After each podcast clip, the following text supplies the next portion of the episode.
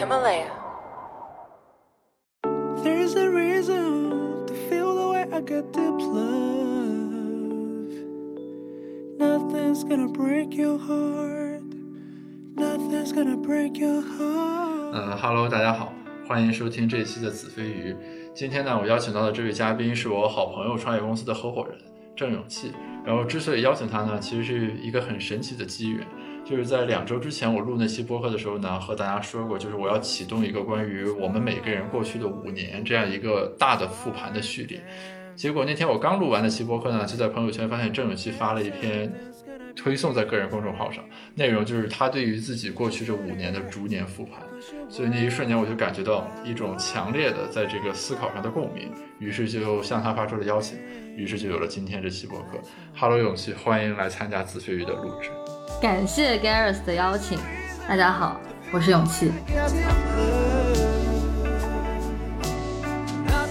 你知道我为什么写那个吗？是因为我年初的时候，我今年年初的时候，因为我我每一年的一月一号会给自己做一个就是呃今年一定要完成的一个就核心目标，然后今年刚好是 Output the No House，然后所以我给自己立了个 flag，就是我要写十二篇的文章，然后呢我实在就还欠三篇，实在不知道写什么了，想说每年生日本来也要写写一个小短文嘛。那想想怎么把它拼成一个长文呢？好像也没有那么多东西可以写。嗯，算了，吧过去五年的拼起来 凑一篇。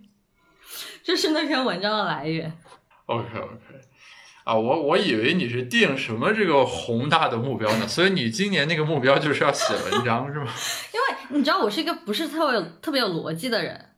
就是我很难 OK 乱说但是我讲不出个所以然，所以就是就是你知道我去年认识刘派嘛，就是啊、呃我怎么说，就刘派嗯。是那个我合伙人对吧？呃，认识他之前，认识刘派之前，我其实一直都在深圳嘛，我在深圳出生长大嗯。读书，然后也没有接触过北京，你知道深圳就是一个大家都努力赚钱的地方，也没有什么逻辑的需求哈，没有什么输出的需求。然后认识流派之后，因为以前的那些各种的沟通，其实都是啊、你声音大，你就基本上就也就能讲明白了。然后我就是那种声音大的。那认识流派之后就，你发现大部分的东西他都可以用他的强逻辑回应你。然后，所以很多时候，即便我觉得，呃，可能通过我的经验或者是过往的一些事情来看，我觉得感觉不对，然后我去提的时候，我都没有很好的办法能表达清楚我到底怎么 PK 回去，所以我就觉得，嗯，这样不行。为了更好的跟流派 PK，我就决定，那我要练习，好好练习输出这件事情，是这个起因。那那你有没有想过，就是呃，是他的问题，他应该来遵循你的规则。比如说，你应该教育他一下，就是说我在深圳长大，处于改革开放的前沿，市场的规则是这样的。你伟大的学生，对吧？久处书斋之中，你不懂啊，不应该讲这么多逻辑，就是应该比谁的声音大。你为什么不进行一个反向的教就育？当时对这个北京文化还没有什么认知和了解嘛，现在慢慢在往这个倾向发展当中，开始发现北大的朋友们那个自洽能力在众多能力中一定是排名数一数二的，就是就只要他讲一句话出来，你一定很难反驳回去，因为他的那个逻辑极度完美。那所以说，就等于是你认识流派以来，就等于过去一年多以来，其实是你在不断的改变自己的一个过程。嗯，也不能说改变吧，我觉得确实我以前没有那么大的感触，因为我就是一个土生土长的，呃，也不能说深圳人吧，生二代吧，跟 OK，北京的朋友们相处下来，会发现说，哎，好像很多东西确实大家的视角完全不一样，就这是一个很难说我在改变或者他在改变还是什么，就是大家相互在磨合的过程。就是用老肖的话来说，就是勇气就是一个生做生意的人。那可能流派他就是可能或者在北京接触到大部分人，他还是一个想要创业，对吧？想要做一个大一点的规模的事情人。那在我们眼里就是啊，烧钱是 make sense 的吗？然后呃，放量做规模合理吗？就我们经常会在这些问题上可能有一些，也不能说辩论吧，就有一些讨论啊。我一八年毕的业，本科毕业，然后深大的那种氛围就是比较自由，然后大家可能大二大三就都是在做项目，然后因为我以前做了特别多项目，在深深深大那那那一圈人的认知里面，就是这个模型是赚钱的，所以我开始了，然后这叫创业。我很少有听说说呃烧钱在创业的，就是我们身边的圈子。哦，OK OK，对，那我我比较好奇，就是说，所以在很多比如说大家看来很 fancy，或者说就是经常各种场合能看到那种炒得很火热的东西，其实从你们那个标准看来，其实它甚至可能压根儿不能被纳入这个创业或者做生意的体系里来，对吧？因为它甚至连赚钱这个事情都没有验证。他是创业，他就是比较有这个梦想的朋友们、年轻的朋友们做的事情，但可能我们心里就觉得，哎，那他合理吗？他是就是能赚钱吗？就是就我们会想这个，我们确实就是可能更从做生意的角度去思考这件事情。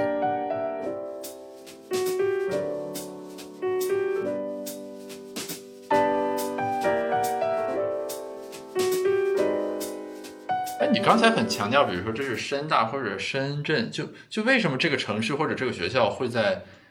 这个维度的判断上有这样一种偏好呢？比如说你们会很在意经济模型能跑得通，不能单纯的赔钱赚吆喝，就就这种判断或者感受是从哪里来的呢？是因为说深圳本身很务实吗？嗯，就也没有那么夸赞的角度，我觉得还是跟过去有关，就可能我们的父母那一代就都是嗯呃，没有读特别多书，然后没有特别多的那些概念，就是我我我在一个环境里面，然后我抓住了一个机会，然后我去勤勤恳恳、辛辛苦苦、拼拼命命的做，然后做生意。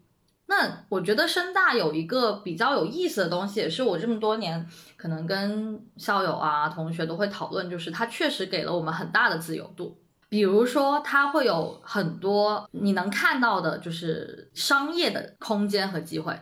就比如说，我们我们深大是有，其实很多学校应该都有哈。我就我们有个那个项目叫深大帮帮，然后他就是在学校里面帮你拿快递啊，帮你就发发布一些信息啊，然后发布各种，就像这样的东西，在深大可能有个八九十个。，OK，就全是学生自己做的对或者校对对对，友做的。甚至我记得我我今年印象最深的一个项目是，他就是靠学校内的学生去做饿了么，他的那个配送员是其实就是校内学生。啊，OK，那就是一个局部版的饿了么。对对对对，那你知道它最有意思的是什么？是因为疫情期间校内只能学生通行，所以这个项目大赚。就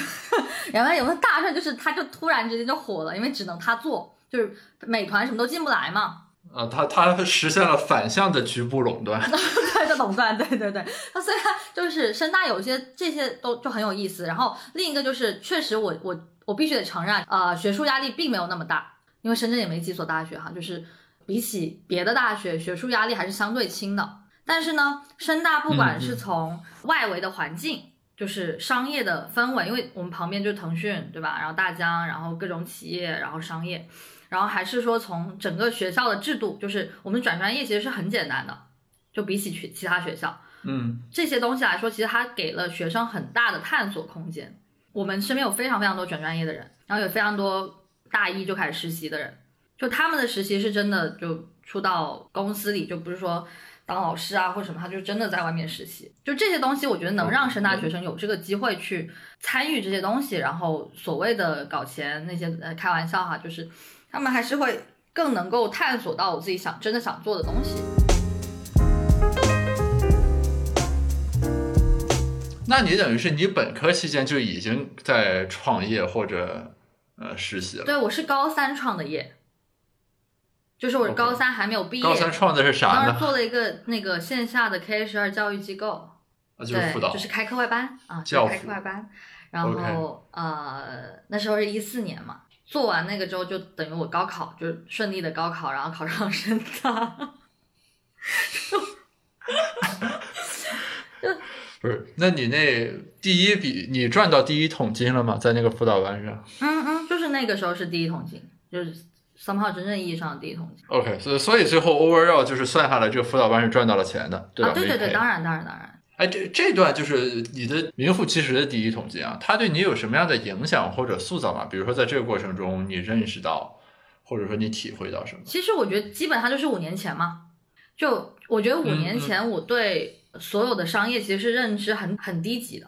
就我没有概念，我什么都没有概念，我只知道啊，我有课，我卖出去就能赚钱，卖不出去我就亏钱啊。OK，嗯但是其实那一年我们经历了挺多事情，其实那一年真的刚好是那个教育开始有往线上化的那个趋势，就一四一五年的时候。然后当时、呃掌门一对一其实有跟我们谈过，就是说，哎，我们你们有个线下团队，然后我们要不收了还怎么样？我当时的我毫不犹豫的拒绝了，毫不犹豫。他非常早期，我记得应该是一四年的年底，他非常非常早期。他早期到什么程度？他当时都没有那个验证码，就是如果我要试听课，我是要拿一张卡，然后卡还可以刮那个图层，然后我去他的网站 PC 上输入，他他甚至都没有任何硬件，他就是一个老师在电脑那端，然后另一个老师在电脑 PC 嘛，都是 PC 那时候没有移动端，然后他就给我那个卡，让我去试听，然后一看这啥呀，然 后你就。就你就觉得很很不可理喻，就你不知道那个是什么东西。然后当时的认知就是说啊，看不懂就不做，看不懂就不想，看不懂就也不会去了解。然后当然了，那个嗯你的痛苦就来源于你看着他对 B 轮，他当时应该是 A 加还是 A 还是 Pre A 啊，反正就是很早期。然后就看他 B C D E 然后融融上融上去。对我最大的感受当然是说，你要怎么样去看待你面前的所有新的信息。嗯，就我觉嗯得，除非说真的那个大环境真的给了你丰富的、完整的有效信息，不然其实我觉得你从一个大学生的状态，就对着对当时的我们来说这么这也其实也不是很新，但那个时候对于我们来说非常新的东西，我我没有我甚至没有去了解。我觉得这个是当时的一些判断跟认知的一些坑，然后导致了说后面我们非常开放或者积极的去抓住新的机会，然后去做更多的事情。就五年前，就这个大概做到什么时候呢？你说这个公司吗？对啊，就你那个辅导班，嗯，他现在其实还苟存着，但他没有在做线下了，他现在在做一些哦天哪，偏渠道的东西。就一直存续到现在，那也要对你肃然起敬对我。是一个连续 不怎么成功创业者。不是你，你的公司至少活过一轮乃至好几轮周期了，对吧？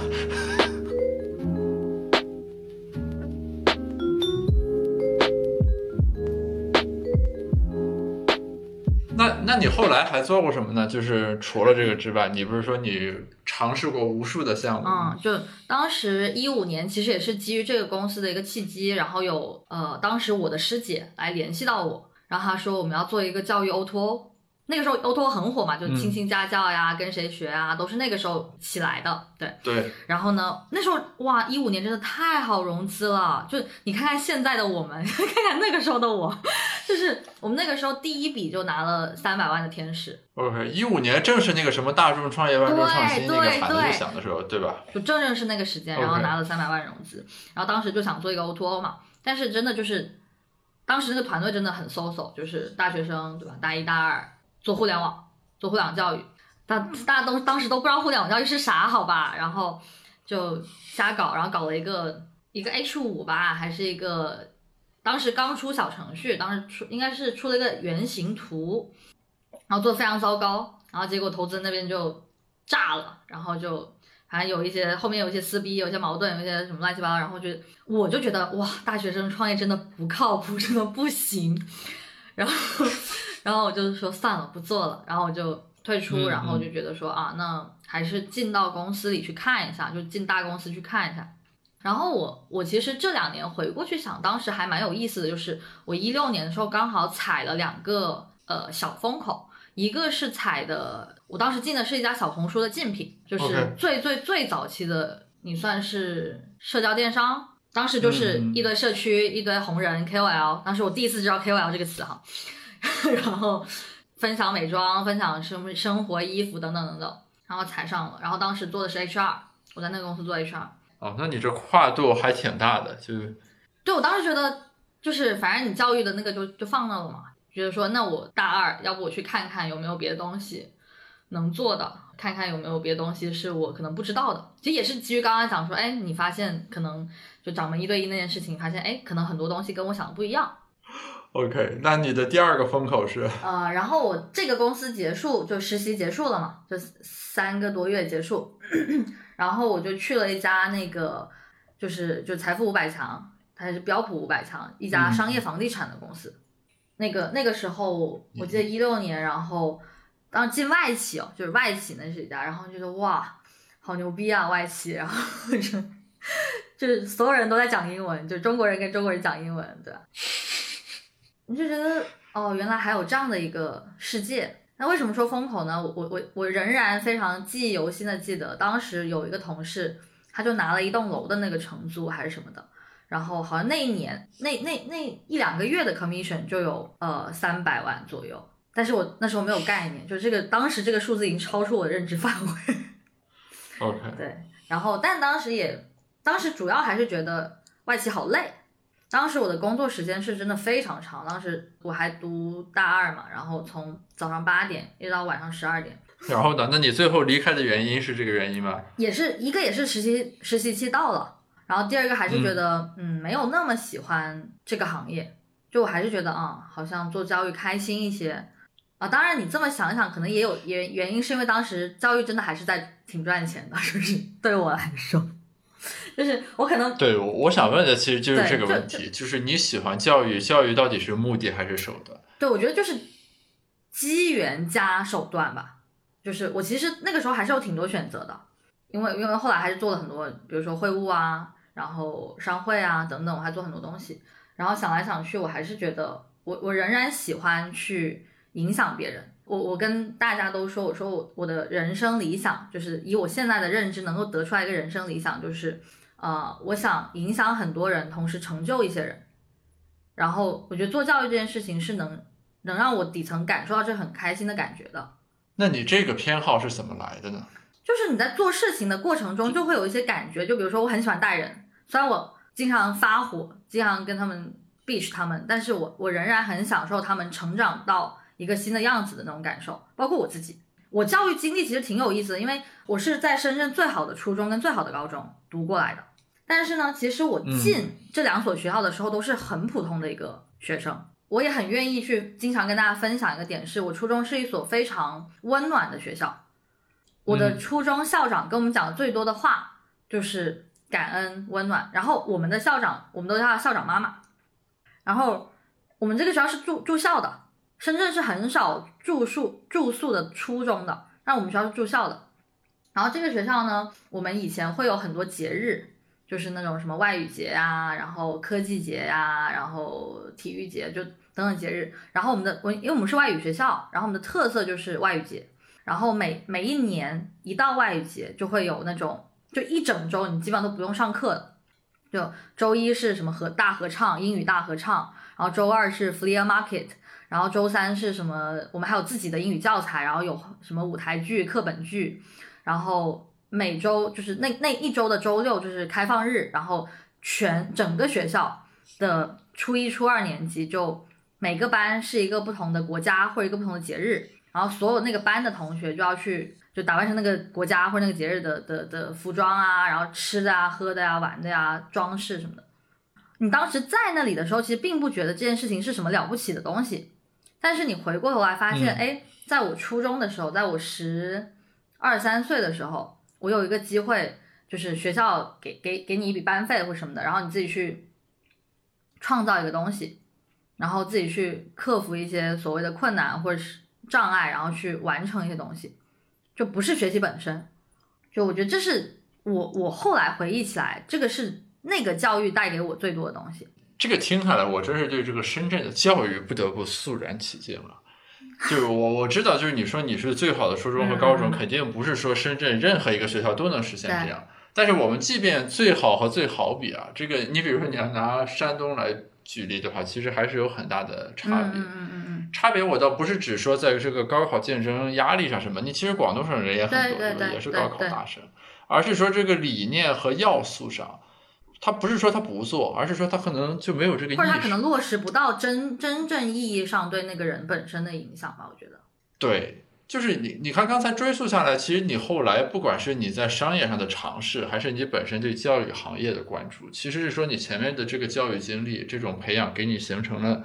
一种很深刻的塑造。对，就很底层。虽然就是如你所说，就是对你你自己可能当时没有这种感觉，但你后来你回头看的时候，那个时候其实就所谓的 input 吧，或者种子，其实是那个时候给你输入对对对进来的。，包括说，其实后面我们知道的，就是深圳的四大高中都是这样的。因为因为我从我的嗯初中毕业之后就升到实验嘛，然后我的很多同学都升到深外、外，就是深圳外国语。然后其实大都是这样的，就都是非常丰富的节日。然后其实你现在去看就 PBL 嘛，对吧？就是 PBL，只是说他当时没有这个名字，然后但所有人在实践这个事情，然后然后我就觉得哦，你你其实并不知道你做什么东西会影响这个人，就因因为嗯也许我十年后回忆起来是外语节，对吧？是晚自习，然后可能别人回忆起来是另一个东西，但这个这个这么长线的东西，我我认为应该有更好的人在做这个事情。呃，我去年去台湾，就是跟了一个教育的团去学习。我觉得嗯一个真的好的教育是把一代人的认知作为基础，然后给到新的一代人，然后让新的一代人能更好的去在这个认知之上去发展的，而不是说我我把过去十年东西换一个形式，换一个样子，然后放这一代人面前。所以我，我我我认为说，你需要有更好的人，更好的一些呃经，就像呃，当然不是自夸，就是我觉得我经历过的教育，肯定是我上一代的人没有经历过的教育啊。那那我最起码希望我这一代人，就是经历过这样的教育的我这一代人，能有更多人去做这这件事情，让下一代人在这个基础之上再去看更多东西。就这是到了一七一八年，我选我真的在选职业方向的时候最确认的东西。啊，这个其实很有意思。就是我我最近在做个论文啊，就是我们那个论文其实就讨论人可能会面对多种激励，一种最常见的叫做 monetary incentive，就是给你钱，啊对吧？就是我给你十块钱，你搬一块砖，我给你二十块钱，你搬两块。但其实更重要的一个叫做 intrinsic motivation，其实指的就是说，消防员为什么救火，老师为什么教书，除了他们领工资之外，他们之所以愿意干，是因为他们心里有一个 intrinsic motivation。这这个其实是你从研究的角度来说，我们最薄弱的部分，因为你不太有办法刻画。比如说我，我明确的能知道你是对教育有这种所谓内在价值感知的，但是我没有办法刻画，对吧？它和钱相比，就是我没法说郑永气他这个这种 motivation 多强大。但其实这个有的时候是决定你职业选择最底层的那个东西，反而那个钱是要在这个基础上去进行辅助的，就等于是说这个所谓的激励，比如说 incentive 是个帮导。然后看不见摸不着的这个反倒是更底层的那个部分。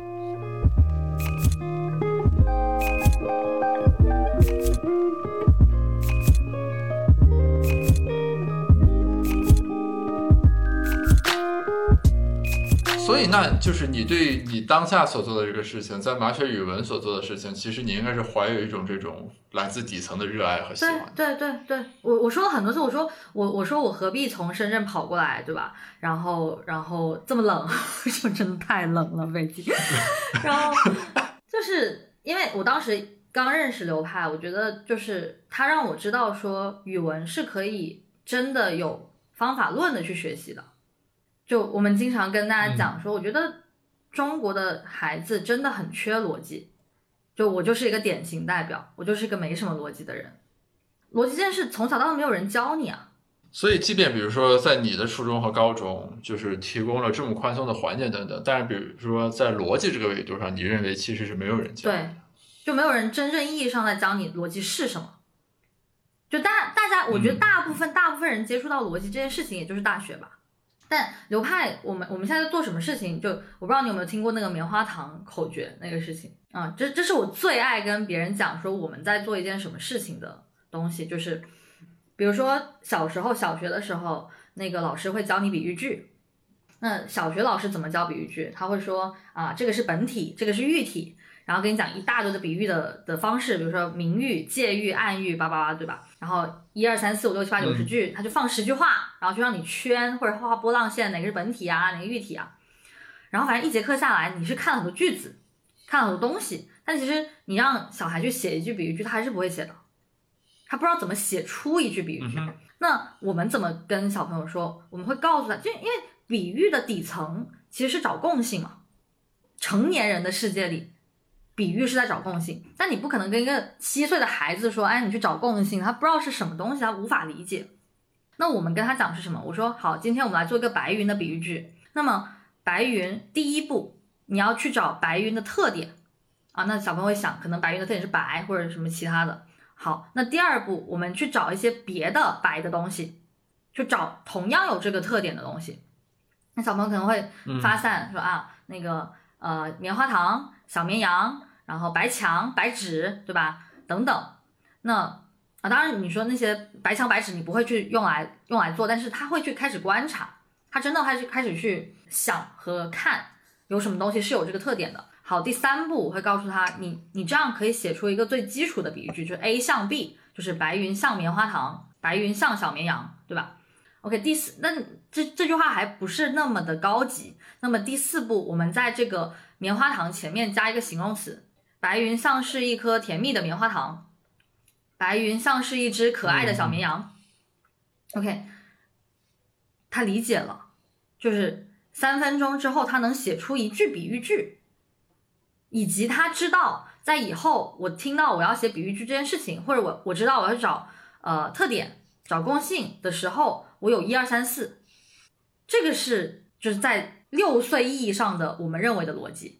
你你如果不说的话，我其实之前都没有意识到，就是说我们在教育的过程中，有很多东西是本可以用有逻辑的方式。去教教给小朋友逻辑，但是却没有用。对啊，对啊，对啊，对啊，就是因为你什么本体、喻体，然后什么给你十个句子，以下用到比喻的是说出其中的本体、喻体，就是大家习以为常的都是这么来破题。对对对，这就是我觉得现在做这件事可能对我本身来说最有意义的事情。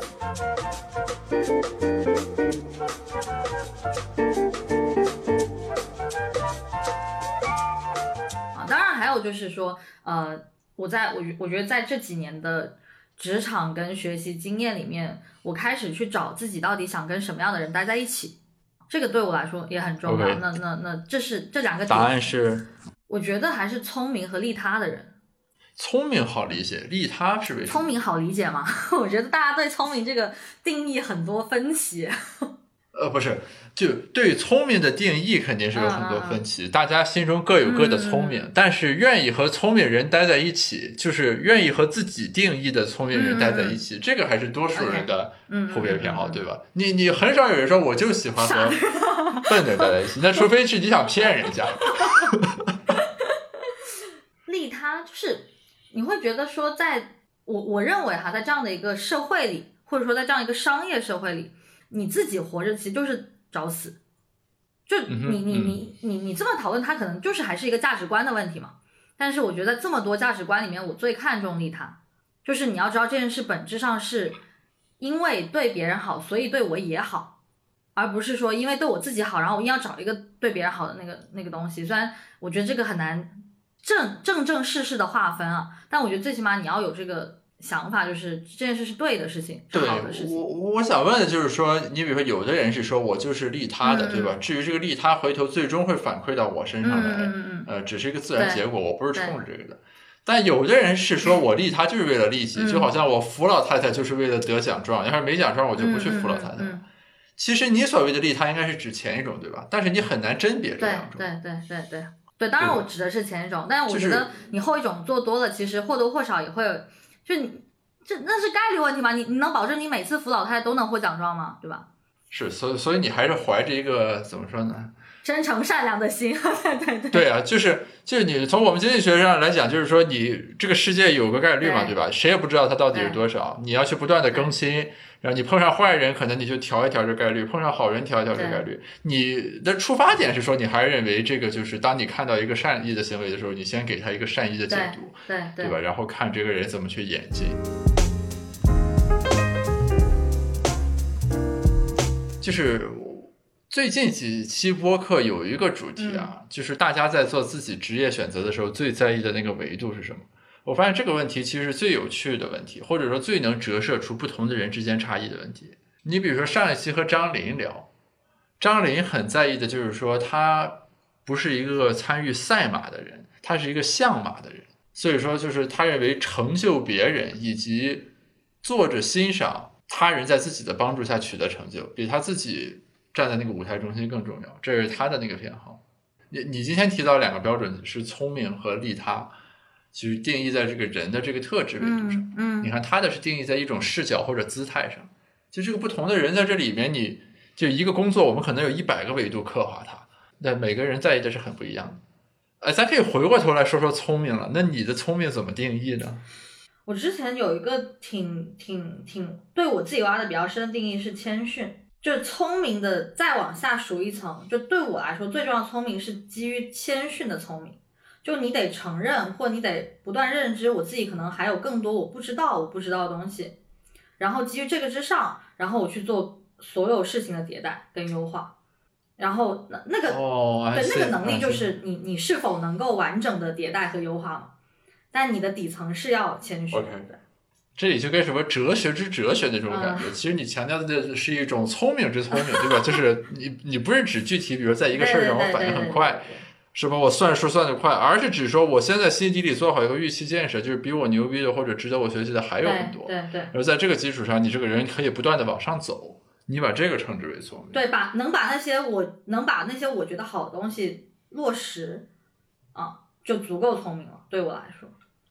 那你的这个聪明的定义，其实是一种比较难以满足的定义。嗯，也不到难以满足。其实你是对人的学，不是我，我是说从人口的分布上来说，就你其实是对人的这个学习曲线和学习能力做出了一个要求。嗯嗯嗯嗯它比单纯的说你对这个人的知识水平或者说反应能力做的要求是一个更强的啊，的。是是是，所以他很难找嘛，就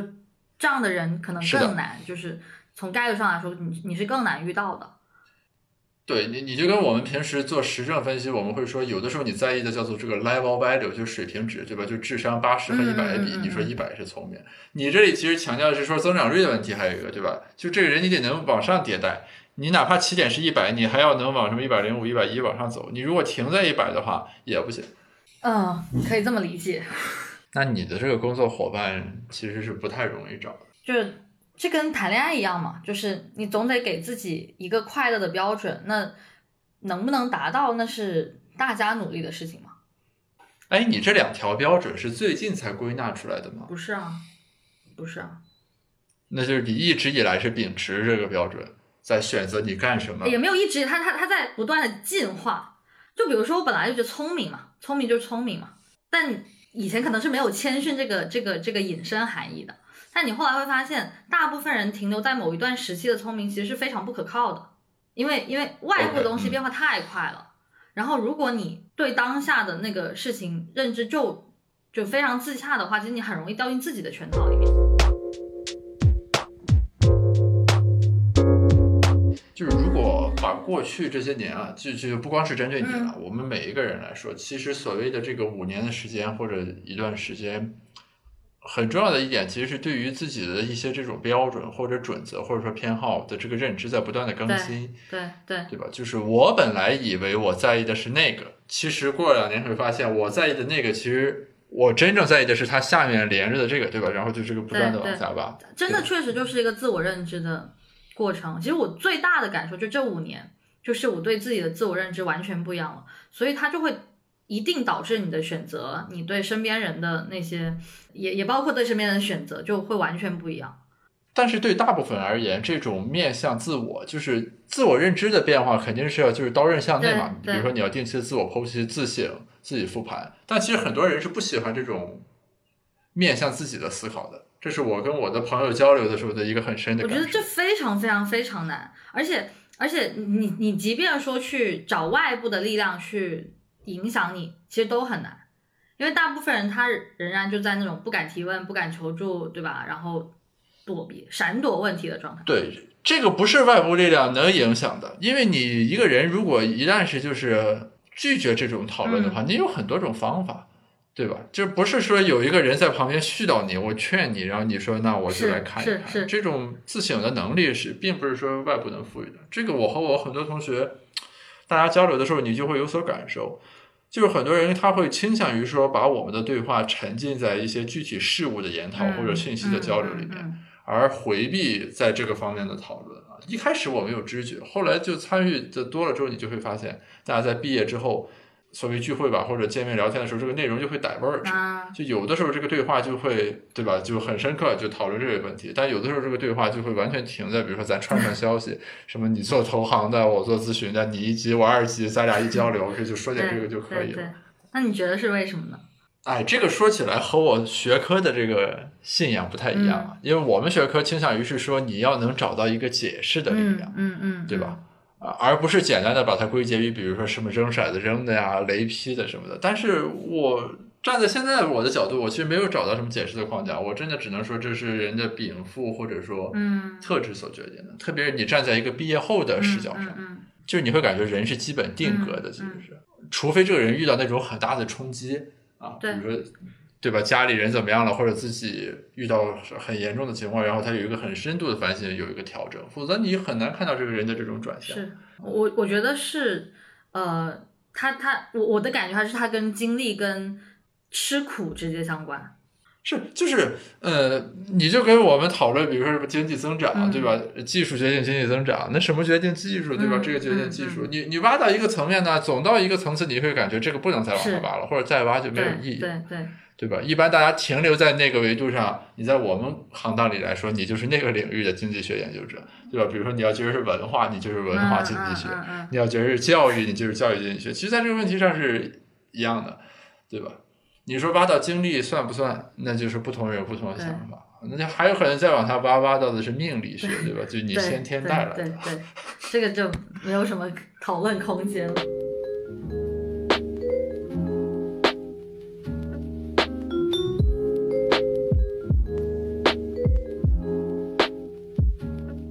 嗯、呃我我觉得我这两年还有个挺大的变化，就是说我从知道到做到的那个 gap 其实越来越快了。就其实我我觉得呃今年、为什么会有 gap 呢？就是说执行力的问题。比如说原来是说知道这个事儿，嗯但做不到。我觉得知道跟做是那个，它它其实还是你到底是不是真的知道的问题。就我觉得大部分的知道不是真正意义上的知道。就我们我们将带人嘛，然后你跟他讲一个事情，或者你教他一个什么东西，然后然后讲完了，然后说哦我知道了，我再回去想一想，这种他肯定是不知道。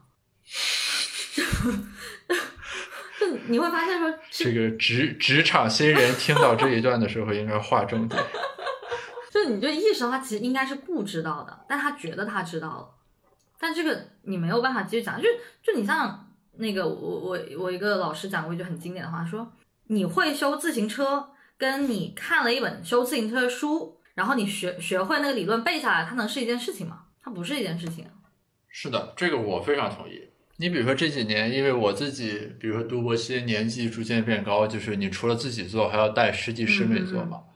然后我其实就一直发现，这个知道和做到之间这个 gap 其实是很大的，因为在研究里面你没法划水嘛，嗯对吧？嗯就是你不知道，你装知道，那你一做就会出问题。直到后来我没有办法，我就开始采用一些这个傻瓜式的管理方法，或者说引导方法。OK，就我原来意思是说，你我把大面知识一讲，嗯对吧？你有什么问题你问问，OK 就结束了，就开始做了。你后来发现就这里面不行，这个信息不对称始终存在。我到后来就是受一个什么启发，就是我去参加那个我们国庆群众游行嘛，嗯然后那个管理就是格点化管理啊，它在任何一步引导当中，要消除掉任何的不确定性和潜在的这个引起歧义的这种信息。OK，比如说咱几点集合这个问题，那不同的人有不同的理解，对吧？有的人是说你八点半集合，我就四十才来；有的人是说八点半集合，我就二十五来。他就会明确的说清楚，我们几点到几点是入场这个时间，几点到几点是排队这个时间，然后那个节点啊，是我们保证所有人都站到这个点位上，然后我们正式开始的时间。他就把任何有模糊的这个余地的东西全都消除掉。我在后来发现也是这个样，就是你要把这东西全说清楚。然后这样才能让他真正的知道，这是从带人的角度。对，但是我从学习的角度来说，我采取的策略也很简单，就是一定要问到没有任何歧义为止，嗯从而保证自己是真正的知道。其实，对吧？我们应该也或多或少，其实大家也都有这个问题，就是听了半天差不多，然后回去一做，发现不是那么回事儿。而且后来我发现是这样，就是你问这个问题，其实不会有人感觉你 stupid 或者对对，对吧？这是很重要的。哎，我真的，我真的经常跟他们讨论，因为我以前很爱，就是你知道做教育，很爱把所有东西都都跟学习、高考相相关联。我觉得其实我挺喜欢高考的，就我觉得高考教会了我们很多事情，嗯，但是没有人真正意义上把高考教会我们的事情变成你生活中的方法论。呃，right，我我非常同意。就是比如说我这我之前去中学讲座的时候，对大家经常会对高考进行一些很廉价的批判，比如说高考是应试教育。那我始终这么认为啊，就是高考考的题目不能有任何原题，对吧？这是基本原则，就高考卷子是要新出的。那你做一个题，提炼出来普遍的规则，在高考碰上一个新题的时候，把这个规则运用到了上面去，这是一种很重要的能力啊。我说我经常都说，我说学习就是能力啊，你高说说难听点，高考题比你人生中以后遇到的任何一道题都简单。呃高考还得还有标准答案，然后你还有老师教你，你还有同学跟你一起学，你你生活中你真的高考结束哪有一道题这样啊？就除了大学那些考试啊。所所以，所以我认为就是有一个问题是在于，大部分目前的老师、考生和家长没有对高考从这个维度上进行解构和认识，是的，对吧？他始终理解为这是一个我做一百道题去博高考那一道题，这就是他是看这个问题，他平着看的，就是题堆题，最后有一道题，他是这么一个认知过程。然后他他觉得这是一个事件，他觉得就是发生了一件事，对，然后他不去讨论任何的底层，不不去讨论任何方法论，也不讨论任何价值。那个他他认为价值就是选选人出来嘛。我我其实就很很不喜欢，就是高考这样子培养出来一些大家很不好的能力，就反反而其实糟蹋了很多高考本身的价值，导致了很多糟糕的的的情况。比如说，所有的我我我见到大部分的呃大学生都不提问，也不求助，就他们觉得提问是错的。比如说你小时候在高中班上，对吧？大家都坐那儿，然后老师讲完了，然后老师问，哎，还有没有问题啊？好像那个提问的人永远是捣蛋的，然后所以大家就会天然认为说，哎，那提问就是不好的，有什么问题我就应该自己解决、自己处理。但你到了职场上更可怕，就是一一错的东西，大家全是借口。我不知道这个跟高考相不相关，但我觉得很可怕。就我的一个基本感受是，大家面向自己的时候，缺少一种淡定和坦然。嗯，就是说你，你不管是说在事前的时候你去问，和事后的时候你直面这个错误，归根结底是说你应该是说我这个人是心态是一个很平和的心态，然后现在在工作中有这个问题，对吧？我不明白我就问嘛，你到底要让我干嘛？或者就是没搞定我就说嘛，我说这次因为什么原因，对吧？是因为我没理解到位，还是我误以为怎么怎么样？然后我们把这个东西说清楚。但是就是大家普遍会缺少一些坦然和淡定。就是你你要不然就回避，要不然就解释，对吧？以及职职场里面狗血的剧情，多半都是因为这种事情衍生开的，就是大家各有各的一个处置策略，但反正就是不直接沟通和就是对吧？这个人可能策略是说要解释，那个人策略是甩锅，然后怎么怎么样，最后就是乱七八糟的事情全都是从这个上面来的。就是沟通这件事，好像已经成为了，我觉得是否甄别一个人真正从学校到了职场的核心标准。就你是不是真的学会沟通了？反正大部分大学生真的跨很难跨过这个坎，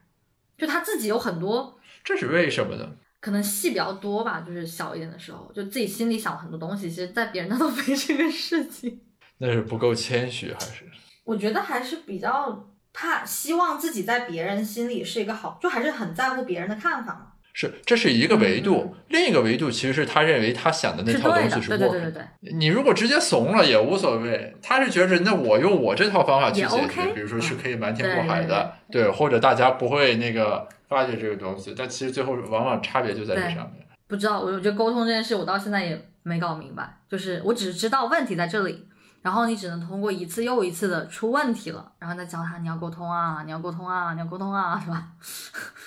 但是而且就是沟通啊，是是我认为的，就是说怎么说呢，就是边际成本非常低，但是边际收益非常高的事情。如果说你有什么优先的发力点在个人成长上，我认为沟通是应该最先考虑的。就跟有一次我们做那讲座，有个嘉宾说，就是体检也是这种事情是。就是编辑成本其实很低，对吧？你半天或者怎么样，那编辑收益就是说，你只要发现什么问题，或者说怎么样，对你这个人帮助是很大的。沟通也是一样，因为你什么事儿，其实你只要说，我们就都可以有办法。对呀、因为因为最后即便得到那个答那个答案是没有办法，你也清晰的知道没有办法了嘛。就我觉得人人痛苦不就来源于两头不到岸嘛？当大家都清楚了，其实就没有两头不到岸这件事了。两头不到岸那不就是没有信息嘛？左边也不知道，右边也不知道。我我在科研里面遇到的是同样的问题，对吧？你比如说有的同学他很忙，那你其实你可以跟我直说，就这个我没有时间参加，或者我只能对我只能做一部分啊，对吧？那以后有机会咱再可以搞别的合作。但是他觉着可能哎，这是师兄跟我说，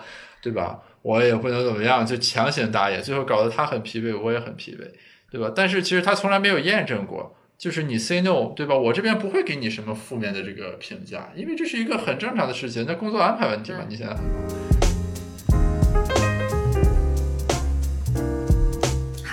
有一点点可能就是说，我觉得能有效去做动作的，就在现在我带的人来说，能有效去做动作，就是呃，确实也有很多人他是不知道怎么沟通啊，这这这可能回到能力问题了，就是他知不知道在这个点上他要、嗯他问什么，他因为其实很多人也是怕说问了会怎么样嘛，那你只要你提问的方式稍嗯微聪明一点，对吧？那我觉得这是唯一能教的技能了。就是我教你，如果我是你，如果你是我，你可以怎么样去问这个问题，或怎么样去说这个话，会相对让这件事变得好一些。但我觉得你另一个挺有意思的事情是，人最难沟通出来的，永远是他沟通不出来的东西嘛。就即便到了啊，可能我现在，然后或者可能在在我们老师或者什么的，他也会觉得啊，我很擅长沟通，但是我总还是有一些东西是我可能不知道怎么沟通的。就这个好像也也是一个 life 就是就是终生的话题了。呃，我非常同意这一点啊，感同身受。这个回头啊，这个回头 maybe 是可以我再叫几个其他人，大家一起单独搞个 session 聊聊这个问题的。嗯嗯嗯，就是所谓沟通的过程中，其实是体现出你这个人的特点和你自己所谓灯下或黑或者够不到的那个部分。就你就会发现，一个人不管他多么坦诚或者直率，在工作里面怎么怎么样，但是终究会有他所不能触达的那个对，用他的沟通能力去解决的部分。这个部分和刚才我们说的那个问题一样，就是是一个怎么说呢？长期问题，而且是可能有更深层次的，我们暂时没挖出来的原因。我很爱思考这些东西，虽然你也知道思考不出什么答案，但是我有时候钻里就是想，也许可能还有一些些你能做的东西呢。对，呃我也是，我很喜欢想这种东西。我觉得这是一种呃怎么说呢？就我自己把它叫做练脑子一样的事情，对吧？你你也知道，说不是说我明天想想就有一个答案，但是越是这种不能被穷尽的问题，你想下来之后，其实会有更多的这种呃满足感。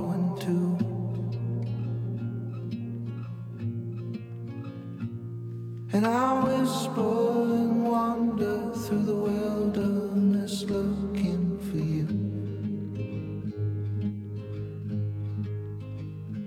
By the way,